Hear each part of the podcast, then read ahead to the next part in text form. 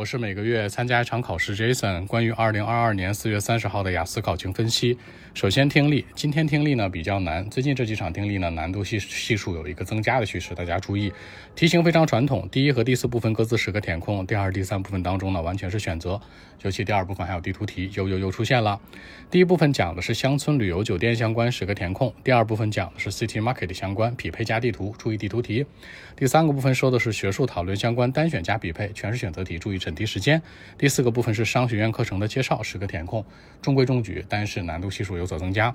阅读，阅读三篇文章，摩斯密码两个内容的研究，以及新西兰的气候变化相关。三篇文章都是偏科普类的，跟我们的生活都不太相关。那三篇文章的题型主要是单选、判断、填空和一小部分的匹配。大家注意一下，阅读最近的题型呢，难度系数可能一般般，但是内容都是脱离生活的，可能会大一些。好，第三个细节是写作小作文折线图 line graph，讲的是世界范围内的四种鱼的数量。注意，这种常规的折线图呢，要把它特征写出来，它的变化趋势、最大值、最小值、最高值、最低值，以及呢它的一种波动趋势。比如说最轻微的波动可以叫 slightly，那最剧烈的叫 dramatically。这个副词的使用很重要。好，大作文，今天大作文是一个综合类的啊，是一个议论文，但是还让你分析原因。原题这样说的：说现在许多国家的人们呢，越来越远离自己的家庭生活了。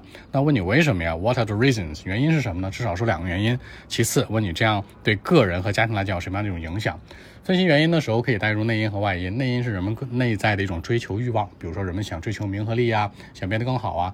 外在因素呢，可以说一些社会的压力。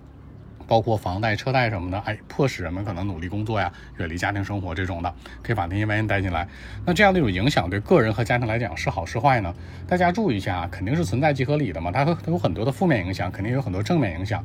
那远离家庭生活对个人来讲呢，其实肯定是不太好的，因为心理方面，包括生理方面都会有一些问题可以去讨论。其次，对整个家庭生活来讲呢，离婚率高不高？这种嗯，divorce rate 或者 marriage rate 结婚率、离婚率的问题可以讨论一下。所以说整体来讲呢，远离家庭生活对个人和社会来讲，对个人和家庭来讲啊，其实还是负面问题大一些，你去写就 OK 了。当然，如果你想写正面也是可以的。所以说，存在即合理的原则就是这个现象在社会当中存在，它肯定有它的优势，有它的一些问题，但是看怎么样去写，站在不同维度去考虑就可以了。所以今天整体考试难度系数居中是这样的一个基本情况。更多问题，微信 b 一七六九三九零七。